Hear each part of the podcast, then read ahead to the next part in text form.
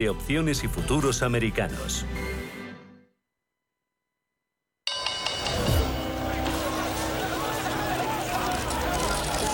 En cierre de mercados, Wall Street.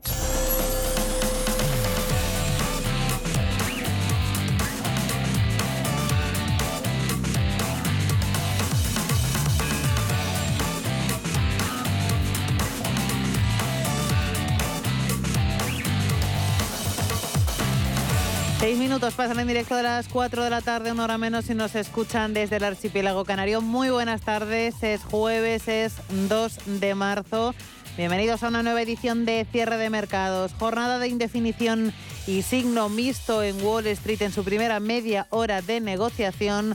No está muy claro el movimiento de los índices de momento. Tenemos al Dow Jones de Industriales en positivo con una subida del 0,24%, 32.738 puntos. SP500 sin poder llegar a los 4.000, marca 3.940, caída del 0,29. Está liderando las caídas el Nasdaq Tecnología lastrado sobre todo por Tesla. Está perdiendo medio punto porcentual, 11.319 puntos. Ahora hablaremos de ese revolcón que se están llevando las acciones del gigante de coches eléctricos después de que ayer en el Día de los Inversores pues la compañía que dirige Elon Musk no dirá muchos detalles sobre su futuro y sobre sus próximas líneas de negocio. Resistencia de la inflación ha, llegado, ha llevado a los miembros de la Reserva Federal a seguir apostando por el endurecimiento monetario. Parece que es lo que leen los inversores en renta variable. En las últimas horas hemos escuchado, hemos visto algunas intervenciones de miembros de la Reserva Federal. Por ejemplo, Rafael Bostic, presidente de la Fed de Atlanta, ha defendido que los tipos deberían subir hasta el 5, 5,25%, mantenerse ahí hasta 2024. El presidente de la Fed de Minneapolis, Neil Kaskari, mm, reconocía estar abierto a una subida de 50 puntos básicos en la próxima reunión el Banco Central estadounidense mantendrá los días 21 y 22 de marzo, aunque la decisión final, dicen todos los miembros de la Reserva Federal, dependerá de los futuros indicadores económicos. Y hablando de indicadores económicos, hoy hemos conocido el dato de paro semanal, ahora lo vamos a detallar en claves del día. Por lo demás, en las claves hablaremos de esos máximos multianuales para los rendimientos de la deuda a la espera de más subidas de tipos por parte de los bancos centrales y viendo que la economía sigue resistiendo. Por ahí va el día. Paul Mielgo, muy buenas tardes. ¿Qué tal, Alma? Muy buenas tardes. Efectivamente, los rendimientos eh, de los eh, bonos están eh, ejerciendo mucha presión en la renta variable con el Treasury a 10 años superando el 4% ahora mismo el bono de referencia del Tesoro norteamericano está en 4,069 eh, y sigue repuntando. El bono a dos años alcanza niveles no vistos en más de una década. El índice eh, Standard Poor's 500 y el Nasdaq van camino de su segunda semana de pérdidas consecutiva por primera vez desde diciembre, mientras que el Dow Jones podría encadenar su quinta semana consecutiva de números rojos a pesar del ligero eh, repunte que está registrando ahora mismo el promedio industrial. Este mayor aumento de los rendimientos de los bonos y los temores a un mayor endurecimiento monetario por parte de la Reserva Federal están alimentando las ventas en Nueva York uh, y dando definitivamente al traste con ese rally de principios de año.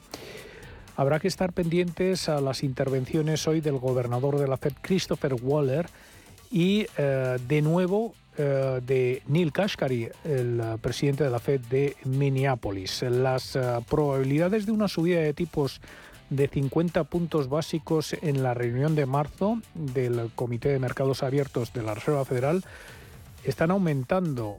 Si la Fed subiera 50 puntos básicos, admitiría tácitamente que fue un error en la última reunión subir solo un cuarto de punto. Desde 1990 todos los ciclos de tipos han seguido una cadencia suave en las subidas, según DataTrek. En el, en el frente macroeconómico, el paro semanal ha salido ligeramente mejor de lo esperado y sigue demostrando la fortaleza del mercado laboral estadounidense. Además suben los costes laborales, lo cual no hace más que añadir más leña al fuego de la Reserva Federal. Las peticiones de subsidio por desempleo se mantienen prácticamente sin cambios respecto al dato anterior de 190.000. En el frente empresarial sí que hoy eh, tenemos eh, varias noticias eh, que cotizar. Sin duda, el valor protagonista es Salesforce. Tenemos sus acciones disparadas un 11,86% hasta 187 dólares cada una.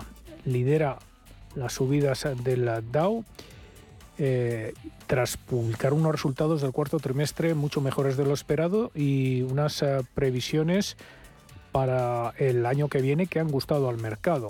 La empresa de software en la nube registra un BPA ajustado de 1,68 dólares con unos ingresos de 8.380 millones de dólares en el cuarto trimestre. También están teniendo buena acogida las eh, eh, cuentas de Macy's. Eh, la cadena minorista está subiendo más de un 3%, bate expectativas de beneficios por acción y cumple las estimaciones en cuanto a ingresos. Macy's registra un BPA de 1,71 dólares en el cuarto trimestre. Se esperaba un 1,57 dólares, mientras que los ingresos se han situado en los 8.260 millones de dólares, en línea con lo esperado. Y eh, el otro protagonista del día es Tesla. Sus acciones se desploman casi un 8% después de que el fabricante de coches eléctricos no haya revelado ningún detalle sobre eh, su vehículo de próxima generación durante ese tan esperado Día del Inversor eh, que eh, celebraba ayer. Y eh, tenemos otro valor, Silvergate Capital, un banco que se está hundiendo más de un 40%.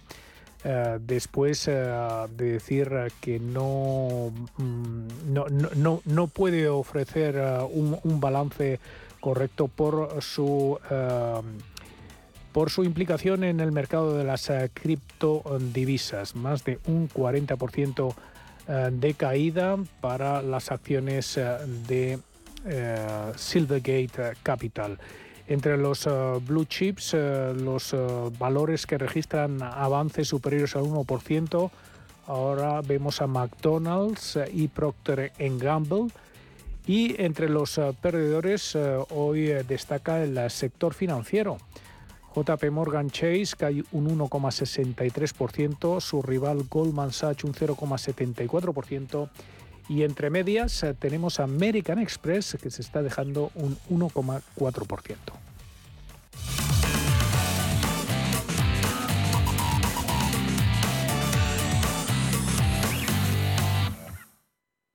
¿Estás buscando un broker para operar en el mercado americano? Ven ahora y descubre en ebroker.es toda nuestra gama de opciones y futuros americanos, con tiempo real gratuito en todos los productos de CME Group, garantías intradía y comisiones muy competitivas.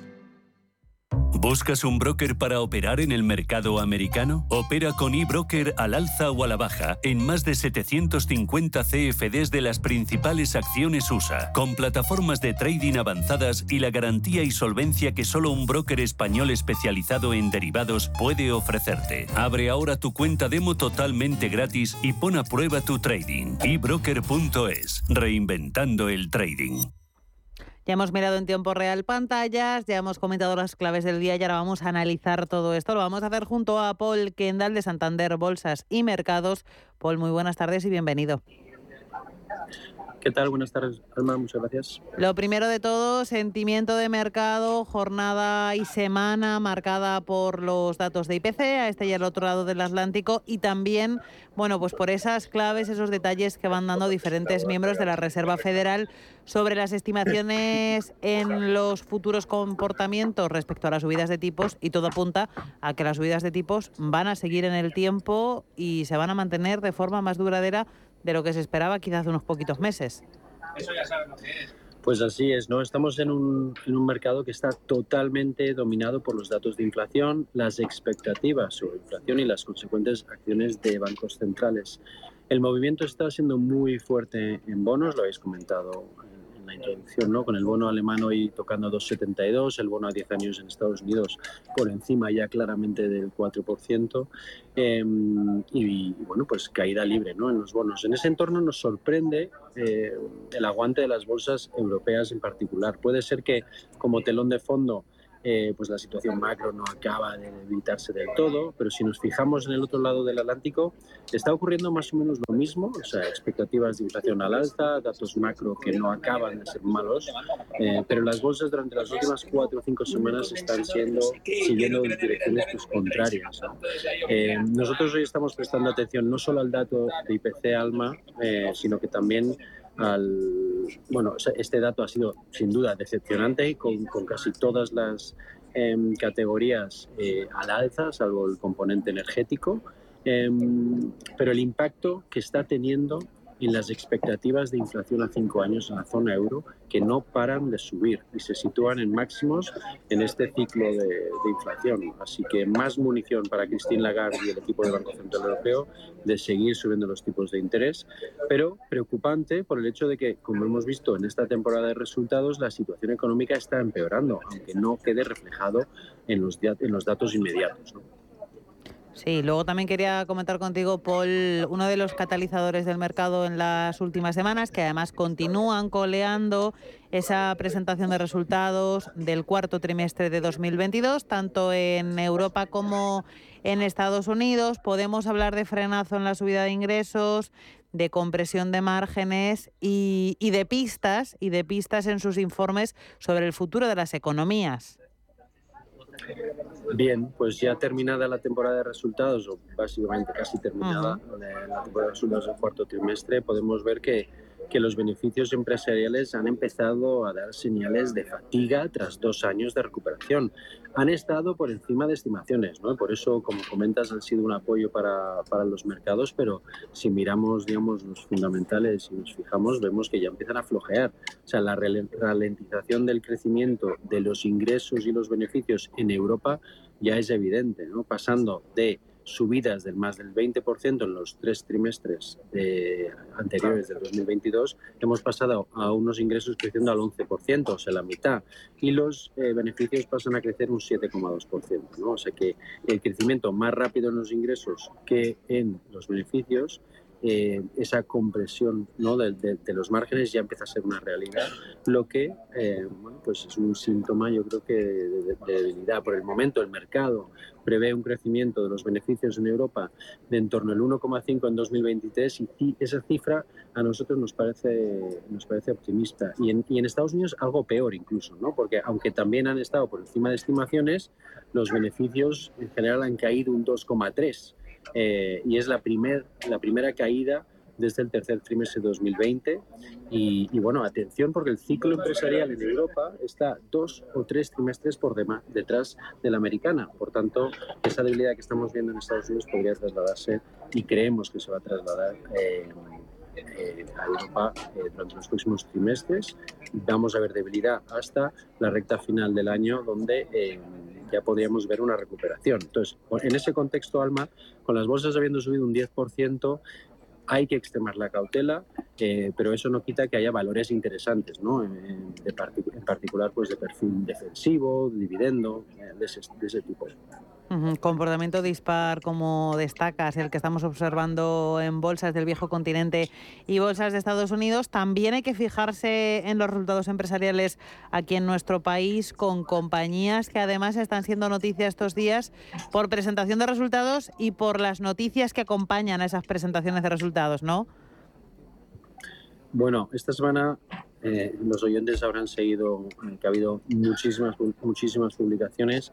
En Santander Bolsas y Mercados pues cubrimos muchas de las compañías españolas que han publicado y por mencionar algunas de las que los oyentes encontrarán informes de Santander Bolsas y Mercado pues en, la web, pues por mencionar algunas eh, destacaría pues mejor Viscofan que ha tenido un crecimiento del 10% en los ingresos en este trimestre. Esto es una compañía cuyo producto que es porcino, pues se, se, resiste, o sea, se resiente menos en entornos de debilidad económica. Plantean unas perspectivas de crecimiento del negocio de entre el 6 y el 9% para el 2023, algo que nos parece asequible. Eh, así, bueno, tras los resultados eh, han tenido un impulso del 6% las acciones. ¿no? Luego también eh, Soltec nos ha sorprendido, eh, la compañía de seguimientos solares con ejes muy ligado al desarrollo de la energía renovable, pues ha, presentado unos resultados muy robustos en todas sus líneas y, superando con creces los ingresos, o sea, las estimaciones, perdón. En, caso en el caso de los ingresos han estado un 20% por encima de nuestras estimaciones y han mejorado las estimaciones para el 2023 eh, y han tenido las acciones una muy buena acogida a los resultados.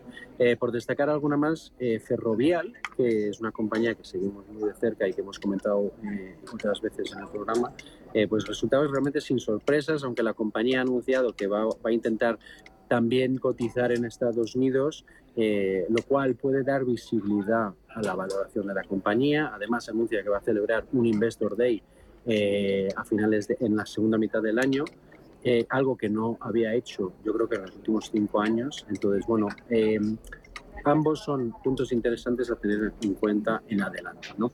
Y, bueno, para estas compañías y muchas otras que seguimos, además de temáticas de inversión que van surgiendo y que valen la pena seguir más de cerca, pues encontraréis todos mucha información en, en la página de Santander Bolsas y Mercados. Queremos hablar también un poquito, Paul, de Meta. Subió el otro día un 4% al anunciar que van a crear un equipo de inteligencia artificial. Ahora mismo en tiempo real tenemos a Meta cayendo un ligero 0,8%. Eh, inteligencia artificial, tendencia eh, ahora mismo tremendamente potente, ¿no, Paul? Pues la verdad es que sí, yo diría que no ha habido una temática que haya despertado tanto el interés como la inteligencia artificial. Yo creo que, bueno, pues 2023 seguro, pero me remontaría algo más atrás. Has comentado Meta, ¿no? Para que Meta suba un 4%, eso es una capitalización importante y simplemente con el hecho de que anunciara que va a montar un equipo de inteligencia artificial, pues sube, eso es, a mí me parece sorprendente, ¿no? Luego Nvidia, la fabricante de componentes informáticos, eh, que ha sido uno de los mejores del Nasdaq 100, eh, en el último, digamos, en, este inicio del año, eh, que tras publicar resultados em, subió gracias al eh, aporte de los componentes relacionados a la inteligencia artificial. Así que bueno, em, para ayudar a los inversores a seguir esta tendencia, que muchas veces pues, no la conocemos realmente a qué se refiere, ¿no? Hemos lanzado una temática con ETFs y acciones de compañías que tienen exposición a esta tecnología eh, y además, la semana que viene, Alma, el jueves vamos a organizar un evento online para explicar la inteligencia artificial, a, la que cualquier oyente pues, puede conectarse. La mejor forma de seguirnos es a través de nuestro canal de Telegram de Santander Bolsas y Mercados para estar al día de lo que hacemos, eh, todo lo que hemos comentado, pues tener más acceso a él y, bueno, ayudar a los inversores a tomar sus decisiones de inversión. Sí, porque son tendencias que están a la orden del día y yo creo que son temas que bueno tienen cierta complejidad y aterrizarlo siempre siempre es necesario, ¿verdad? Así es, esa es nuestra intención, siempre intentar hacer este, este mundo de la inversión que, que bueno, pues que eh, hay muchas cosas, hay, muchas cosas a las que tenemos que estar pendiente, conocer muchos temas, intentamos hacerlo digerible para, mm. pues para, para, el inversor minorista. Pues ahí está ese canal de Telegram y la página web de Santander Bolsas y Mercados. Paul Kendall, un placer compartir contigo estos minutos de análisis. Muchísimas gracias. Gracias a ti. Gracias. ¿Estás comparando hipotecas? Hay matices que marcan la diferencia. Hipotecas Cuchabank. Consúltanos directamente. Más info en cuchabank.es. Aprovecha las oportunidades de los mercados de renta fija. T. Price, la gestora de fondos de inversión con más de 50 años de experiencia invirtiendo en los mercados de renta fija, ofrece una amplia gama de fondos de inversión en renta fija, con una combinación exitosa de experiencia, recursos y procesos que nos permite brindar los mejores resultados a nuestros clientes. T. Price, desde 1937, explorando nuevos horizontes de inversión para nuestros clientes. Esta comunicación de marketing está dirigida a clientes profesionales Capital en riesgo. En marzo, ríete como nunca en la ópera. La nariz de Sostakovich se estrena en el Real con un ingenioso e hilarante espectáculo. Una divertidísima ópera en la que su protagonista descubrirá que su nariz ha desaparecido y cobrado vida propia. ¿Qué pasará mientras trata de encontrarla? Descúbrelo del 13 al 30 de marzo. Siete únicas funciones. Compra tus entradas desde 17 euros en teatroreal.es. Cuidado con la sopa que quema. Siempre hay alguien que cuida de ti. En Autocontrol, anunciantes, agencias y medios, llevamos 25 años trabajando por una publicidad responsable. Campaña financiada por el Programa de Consumidores 2014-2020 de la Unión Europea. Antes de que amanezca te acompaña, escucha y ameniza las mañanas en Radio Intereconomía. Antes de que amanezca, con Guillermo Sancho Muela, de martes a viernes, de 6 a 7 de la mañana, en Radio Intereconomía.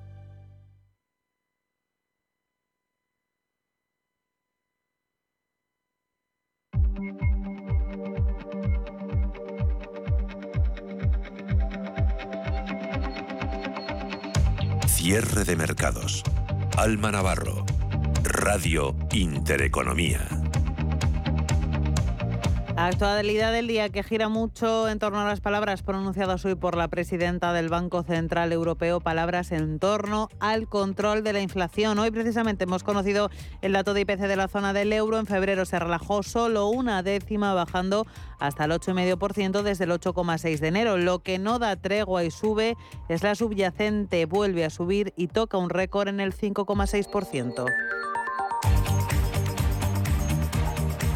Christine Lagarde ha concedido una entrevista a Antena 3 y ha dado muchos titulares. Ha dicho que habrá más subidas de tipos en los próximos meses. Ha confirmado que la subida de marzo será del 0,5% y también ha adelantado que es posible que no haya bajadas de tipos por parte del Banco Central Europeo hasta 2025 y que no será hasta entonces cuando la inflación se reduzca por fin hasta ese objetivo del 2% según las proyecciones que contempla el Banco Central Europeo. En cualquier caso, ha querido dejar claro que en el Banco Central Europeo se fijan en los datos, en los números, miran a las perspectivas de futuro y miran de forma pormenorizada con lupa y partido a partido podríamos decir cuáles son las referencias que les llegan a la hora de tomar decisiones. También ha dicho que no olvidemos, que nos olvidemos de los tipos negativos que había antes del inicio de esta subida para luchar contra la inflación. Más cosas, ha aprovechado Lagar para pedir que no se compare Europa con Estados Unidos ni en cuanto al origen de la inflación ni a la hora de hablar de hasta dónde deben subir los tipos para controlarla porque hablamos de dos regiones con situaciones completamente diferentes, diferentes historias, diferentes niveles y por lo tanto no hay que comparar. En medio de ese panorama nos encontramos a las bolsas europeas con tímidos avances, todas ellas menos nuestro IBEX 35, que está ahora mismo luchando por el color verde, pero está en rojo, cede un 0,02% y marca 9.320 puntos. Resto de bolsas europeas, vistazo, tiempo real, pantallas, FTSE británico sube un 0,28%, al borde de los 8.000 puntos, marca 7.937. El DAX alemán también está plano, 15.305 puntos. El CAC 40 de París avanza medio punto porcentual, 7.271 puntos. La bolsa de Milán avances del 0,3, 27.397. El paneuropeo Stock 600 está subiendo un 0,3 en los 459 puntos. Máximos en la rentabilidad de los bonos, lo decíamos antes, el americano a 10 años superando con bastante ya el 4%, 4,07. El Bund alemán acercándose al 3,275. Bono español a 10 años rozando el 4, 3,7 y más lo roza el británico en el 3,88%. Esto es lo que está pasando en tiempo real en los mercados. Vamos con más asuntos que trataremos hoy en el programa.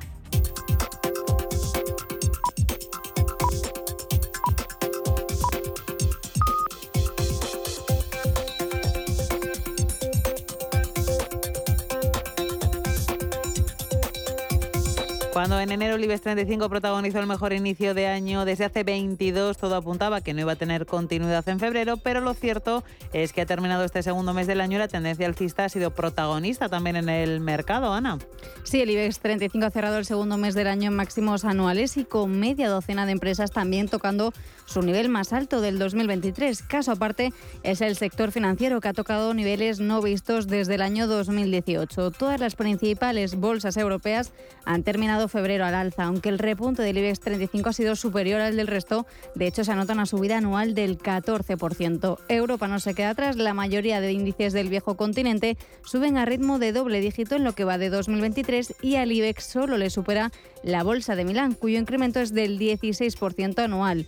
El IBEX 35 ya se sitúa a un 7% de distancia de recuperar los máximos previos a la pandemia en los 10.083 puntos y según el consenso de mercado que recoge Bloomberg, 2023 será el año en el que lo consiga porque le dan un potencial medio del 12% hasta los 10.500 puntos que fijan como precio objetivo. Y lo más, desvelaba ayer algunas de las novedades de su plan Maestro 3, una nueva hoja de ruta presentada en el Día del Inversor, en la que se han visto demasiadas pocas novedades, lo que ha llevado a esos inversores de Tesla a vender. Pero el dueño de la compañía sí que ha anunciado cambios. El primero de ellos, un plan sostenible, ha dicho, de mil millones de dólares. Pedro Fontaneda. ¿Qué tal? Muy buenas tardes. que ha avisado también de que tiene el puesto el foco en revitalizar la compañía, reducir hasta la mitad, hasta el 50% de sus costes, algo que finalmente se va a reflejar en el precio. Ha dicho, ha hablado también de esa mega inversión de mil millones de dólares para generar eh, energías renovables para sus fábricas. También ha anunciado la construcción de lo que será su tercera megafactoría eh, fuera de Estados Unidos. Se situará en Nueva León, México, costará 5.000 millones de dólares. Para finales de año, otro anuncio, podría tener ya preparado su Cybertruck, su camión eh, totalmente eléctrico. No son novedades pequeñas, pero sí que es verdad que los anteriores planes maestros, este es el tercero, había anunciado nuevos coches y los inversores de la compañía esperaban justamente eso, mismos coches. Eh, las acciones de Tesla caían en la preapertura hasta más de un 8, ahora se ha tranquilizado un poco la cosa, pero la corrección es de un 5,5%.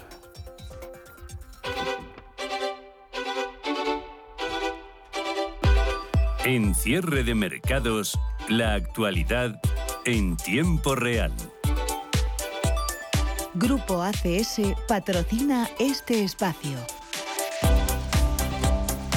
Sesión de indefinición, como contábamos en el IBEX 35, con Ferrovial, compañía protagonista en las últimas horas por esa salida de España hacia Países Bajos. Está liderando las ganancias en el parque madrileño. Avanza un 1,3% y sus títulos se cambian a 26 euros con 78 céntimos. Después un banco, Bankinter, avances del 1,3%, 6 euros y medio. ArcelorMittal sube un 1,15 y sus títulos se cambian a 29 euros con 42 céntimos.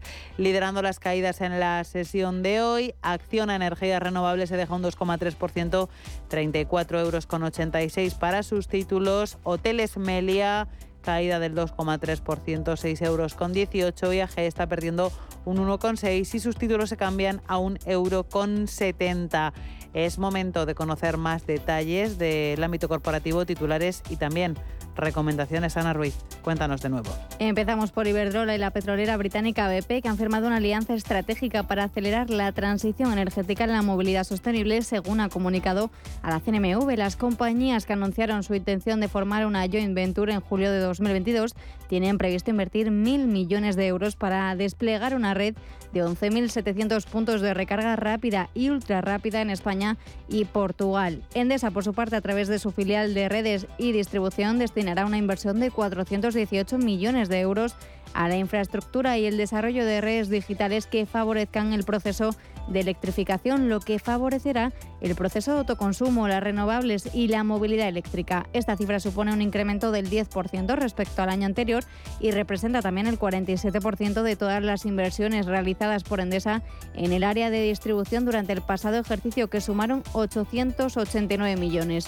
Entre las recomendaciones, Berenberg sigue confiando en la renovable Green Energy, por lo que ha reiterado su consejo de compra este jueves. Sin embargo, ha recortado su precio objetivo hasta los 34 euros desde los 35 previos. Este nuevo precio aún supone otorgar a la compañía un potencial de revalorización de más del 16% desde los niveles actuales. En el caso de Renta 4, dicen que los últimos resultados demuestran que Solaria es una de las compañías más eficientes del sector. Han subido el precio objetivo hasta los 18 euros por acción desde los 15 previos y ha elevado su recomendación a mantener desde infraponderar. Y por último, HSBC ha elevado el precio objetivo de Banco Santander a 4,43 euros, el más alto desde el 2019, implica un potencial del 22,5%.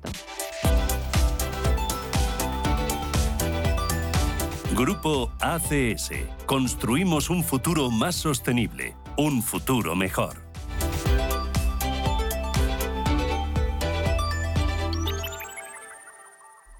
35 minutos pasan de las 4 de la tarde, de las 3 y nos escuchan en directo desde el archipiélago canario y a partir de las 6 nos toca consultorio de bolsa hoy con José Lizán de Cuadriga Fans y Pepe Bainat de Bolsas y Futuros. Ya saben que podrán seguir todo el análisis, gráficos, etcétera, a través de nuestro canal de YouTube en directo, en streaming. Si quieren participar pueden hacerlo vía YouTube, pero también a través de nuestras vías convencionales, teléfono y WhatsApp. Tome nota de los números. 91 533 18 51 o 609 22 47 16 para las notas de voz y WhatsApp. De lunes a jueves, consultorio de bolsa y fondos de inversión en cierre de mercados.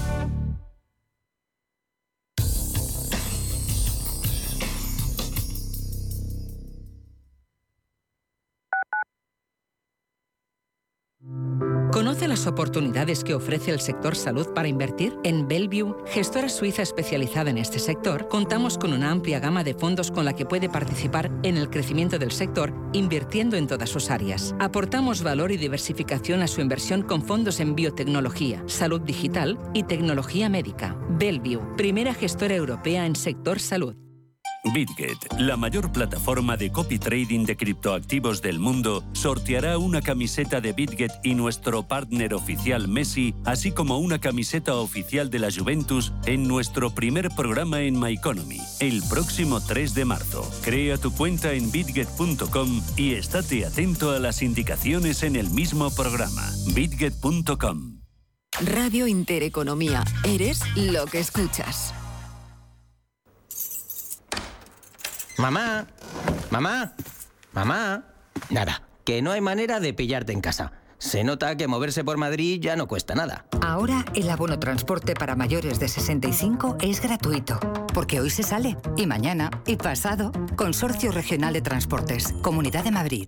WeCity es la plataforma de inversión inmobiliaria mejor valorada de Europa. Con WeCity, nuestros inversores ya han obtenido rentabilidades netas anuales superiores al 15% en plazos de entre 6 y 18 meses. ¿A qué esperas para rentabilizar tus ahorros? Llama al 628 53 40 63 o entra en wecity.io.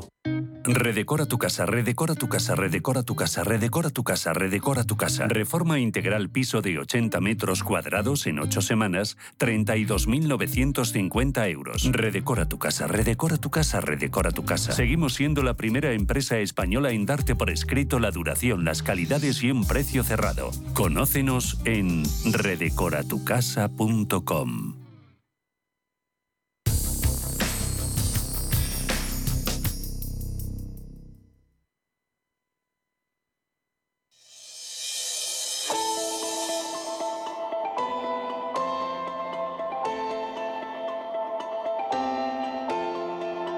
Expansión y ciclo. Cierre de mercados.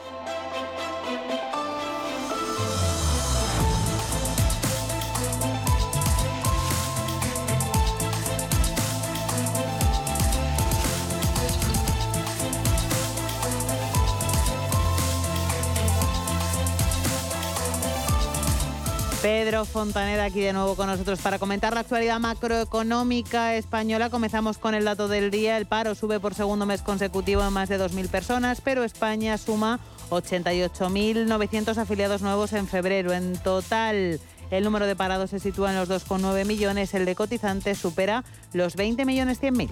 A pesar del aumento de parados, el dato de este año es el segundo mejor en términos de creación de empleo en la última década. El número de afiliados supera el de hace un año en más de 475.000. En cuanto a la destrucción de empleo, se centra sobre todo en agricultura. Unai Sordo, Comisiones Obreras, ha puesto hoy en valor la reforma laboral del Gobierno, sobre todo en la creación de empleo indefinido. Sigue evolucionando de forma positiva en términos interanuales el empleo en nuestro país y sobre todo lo hace con una profunda transformación en el tipo de contrato que se está normalizando en la sociedad española y en la empresa española, que es el contrato indefinido. Y esto es producto de la reforma laboral. Desde la patronal valoran los datos de febrero como normales para el mes que es. Ven de forma positiva el aumento de la contratación indefinida. Lo reconocen es gracias a medidas adoptadas por el Gobierno en la reforma laboral. En comparación con 2021 hay dos millones más de indefinidos. Por el, lado, por el otro lado de la balanza, en el lado negativo, hablan de la destrucción de empresas, sobre todo pymes. Rosa Santos, de la COE. En el lado positivo, el crecimiento de la contratación indefinida debida a las medidas adoptadas en la reforma laboral. Uno de cada dos contratos que se realiza son indefinidos. La temporalidad se sitúa en este momento en el 14%. En la parte negativa, la destrucción de empresas, muy particularmente la destrucción de microempresas y de autónomos. Más de 17.000 autónomos han perdido sus puestos de trabajo desde enero de 2023 y prácticamente 10 17.000 empresas han desaparecido.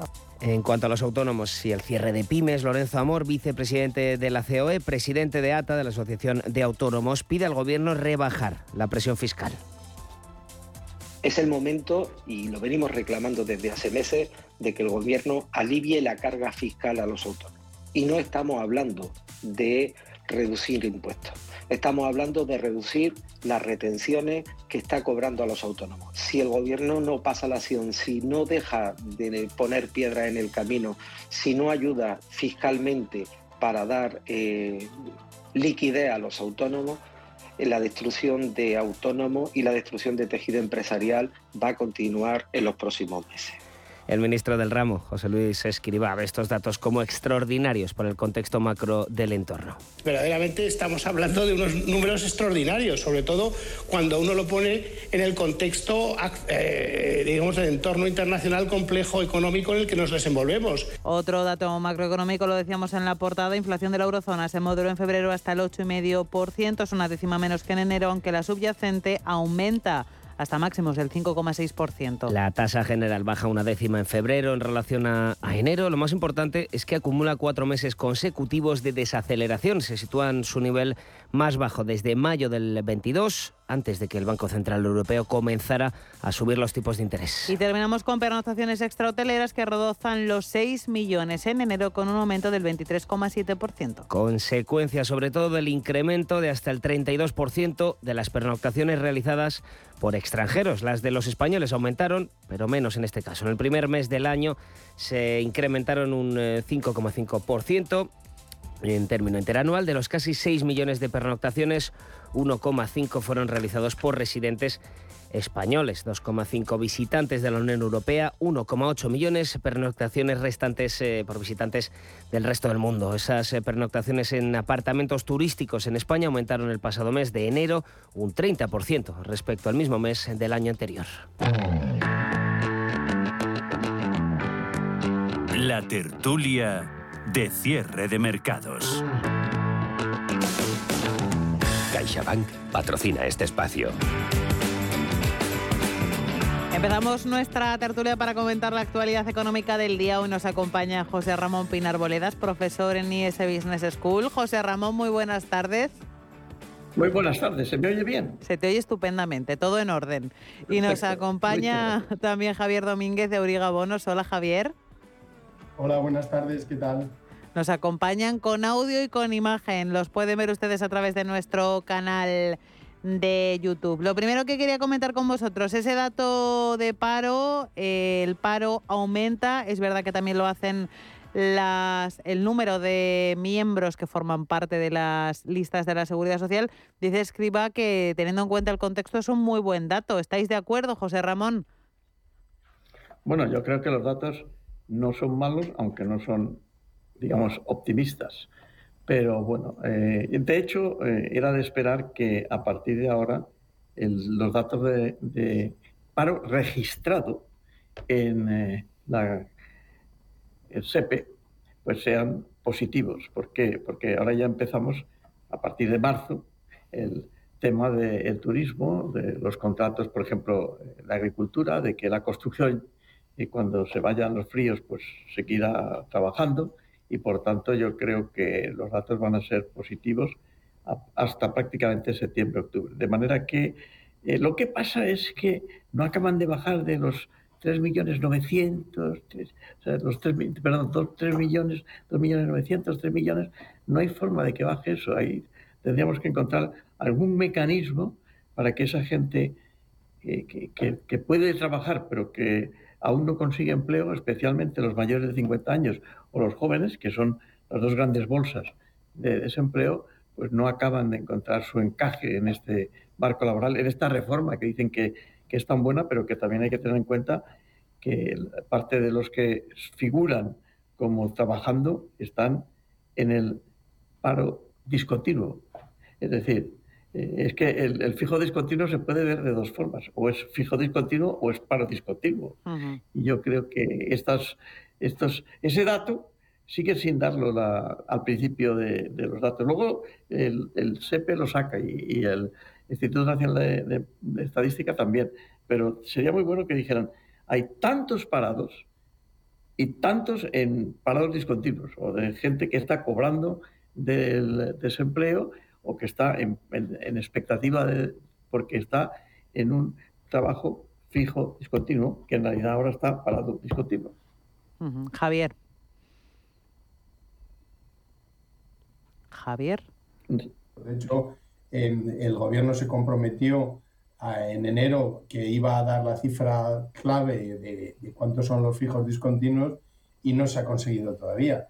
Según un análisis, de, es decir, la, cifra oficial ahora de parados, según los informes que se han lanzado hoy, son 2,9, 2 millones. Pero según los análisis que hay de especulativos, porque en definitiva no hay manera de saber exactamente la cifra, según BBV Research y FEDEA, etcétera, en enero estos eh, subieron a 5 millones de parados. Es decir, la diferencia entre los fijos discontinuos y los, eh, y los parados actuales eh, oficiales son abismales, de manera que, mm, bueno, no deja de ser un juego un poco confuso, ¿no? este asunto. Y que va a estar siguiendo, echando un poco de niebla sobre los datos hasta que no se aclare de manera definitiva, que no parece que vaya a ser eh, a corto plazo, porque si no, o sea, conocerlo tienen que conocer los datos, obviamente. ¿no? Entonces, es verdad que eh, ha subido ligeramente, según las cifras oficiales, el paro en 2.600 eh, parados, pero también se dice que se han creado casi 89.000 afiliados nuevos a la seguridad social, que eso nos viene francamente bien siempre, que haya más afiliados a la seguridad social es óptimo.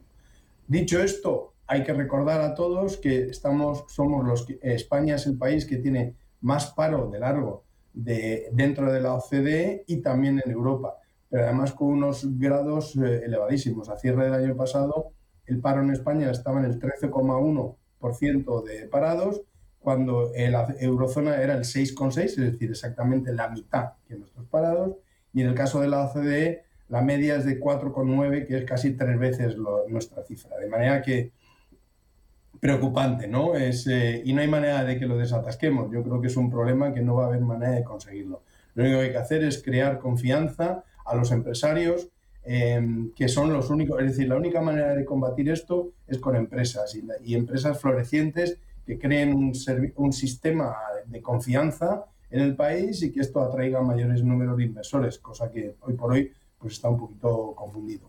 Hablando precisamente de atraer a nuevos inversores o de los que se van, hoy ha hablado Cristín Lagarde, entre otras muchas cosas, porque nos ha dado muchos titulares, eh, ha hablado precisamente de esa marcha de ferrovial de nuestro país, asocia la salida de la compañía a la fragmentación del mercado de, capitales. José Ramón. Bueno, la, verdad es que lo primero que ha dicho Christine Lagarde cuando le ha preguntado esto, no conozco bastante sobre este problema y prefiero no hablar.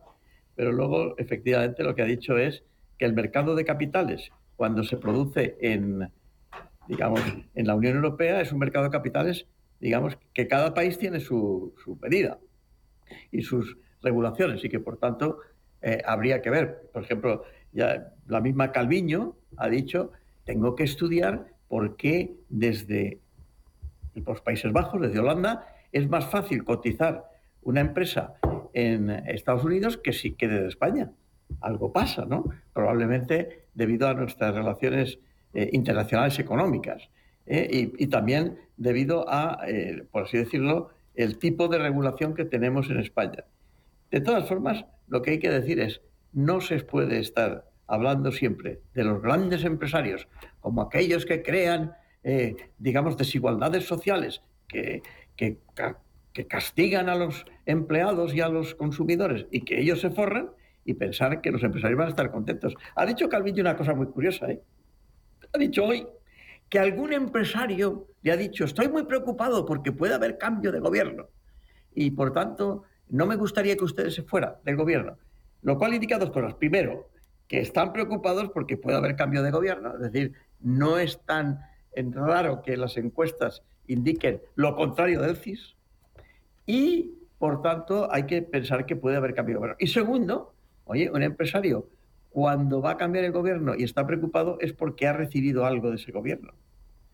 O sea, habría que preguntarse qué empresario es, no quiso dar el nombre, la señora Calviño, y qué es lo que ha recibido, sobre todo si es extranjero, en los últimos años. Lo cual no quiere decir que no haya que tratar bien a los inversores, hay que tratarlos bien, pero luego no se puede decir que, hombre, es que estos inversores han venido a esquilmar este país. No sé lo que piensa Javier, pero... Javier, ¿tú qué piensas? Bueno, yo creo que el caso ferrovial es la creme de la creme de la situación de lo que está ocurriendo aquí. No hay mayor movimiento que defina la situación actual, este clima enrarecido que tenemos en España, que, tal vez y seguramente no se percibe desde fuera, pero desde dentro tenemos un ambiente asfixiante.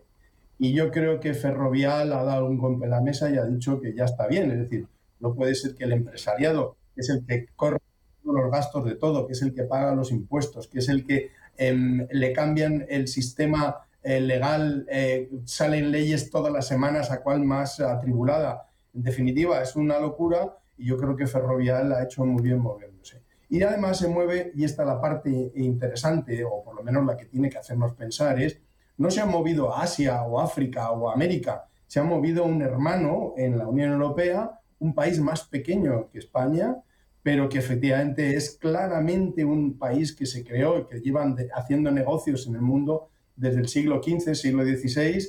Eh, es un país sin recursos naturales, es un país sin recursos de otro tipo más que el propio negocio. Y, eh, y por tanto recibe y acepta de con los brazos abiertos a cualquier iniciativa empresarial de fuera, cosa que está ocurriendo todo lo contrario aquí. Aquí el empresario no para ser vilipendiado y agredido y además insultado por parte de sectores directos del gobierno. No solo eso, sino que la señora Calviño, en vez de volver y decir, bueno, Ferrovial, vamos a plantear a ver si podemos reconducir esto, ¿qué es lo que quieres? ¿Qué, necesitarías? Muy al contrario, lo que hace es que le insulta y le empuja y le, y le agrede de manera sostenible. De manera que a lo que voy es que parece un movimiento bastante razonable, esperemos que no se repita en otras empresas Esperemos que las empresas les coja, que digan, bueno, vamos a ver cómo va este, eh, eh, cómo, se desarrolla el año 2023. Tenemos dos elecciones en, en el año y habrá que verlo.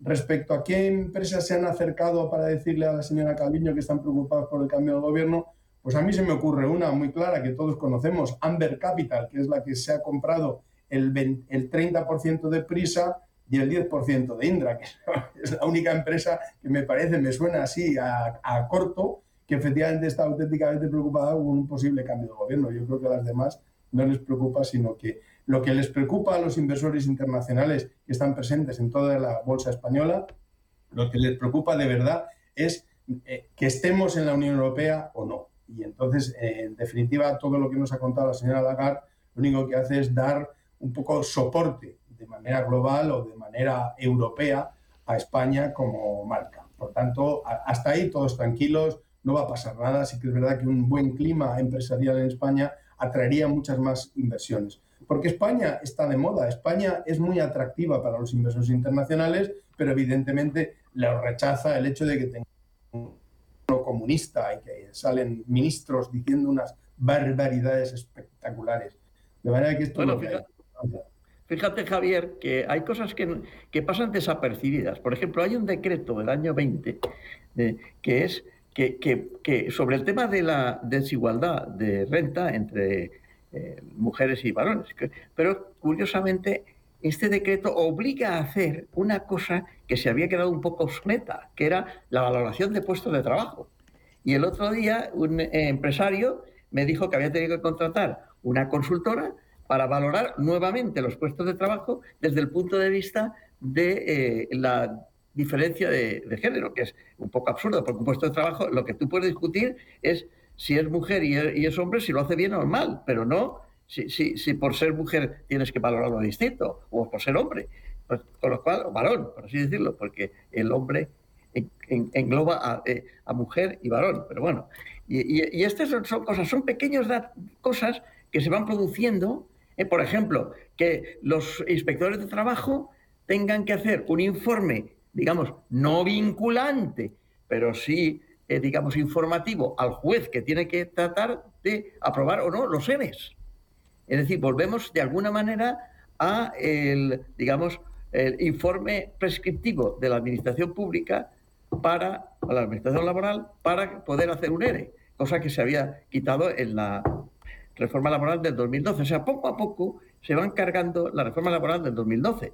Por ejemplo, yo, yo si, si fuera el señor Fijo y tuviera un ministro de Trabajo razonable, lo primero que haría sería volver a quitar la prevalencia de los convenios de sector sobre los de empresa, porque puede haber empresas que incluso pueden pagar mejor a sus trabajadores, pero con otros criterios distintos de los del convenio de sector porque les hace más productivos. Sea, que es que poco a poco no se dan cuenta de que van cambiando la estructura y, lo que decía Amor, el vicepresidente de la COE de los, de los autónomos, es que yo soy autónomo y he de decir que cada vez que me compro un café,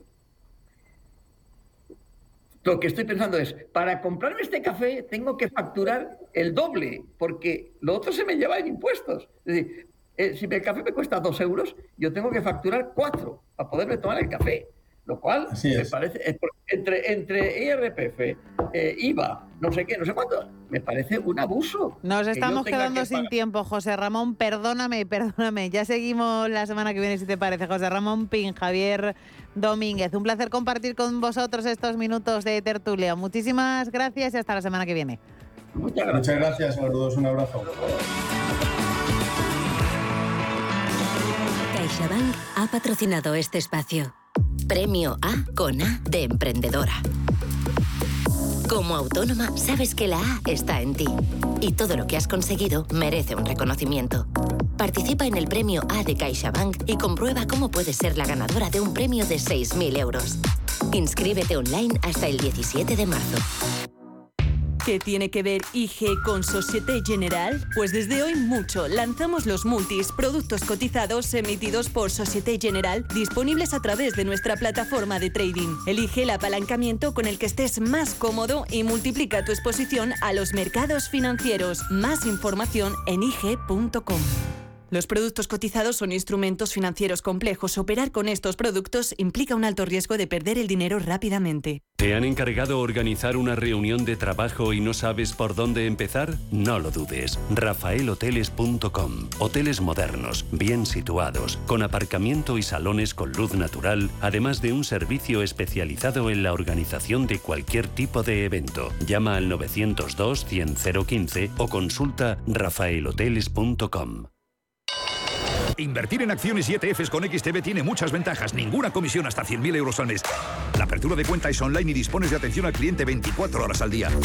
Más de 550.000 clientes ya confían en nosotros. Un broker, muchas posibilidades. XTB.com. A partir de 100.000 euros al mes, comisión del 0,2%, mínimo 10 euros. Invertir implica riesgos.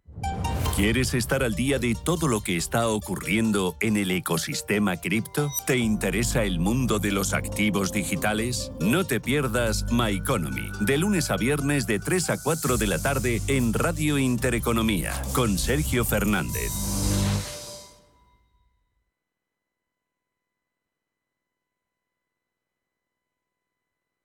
Radio Intereconomía. Son las 5.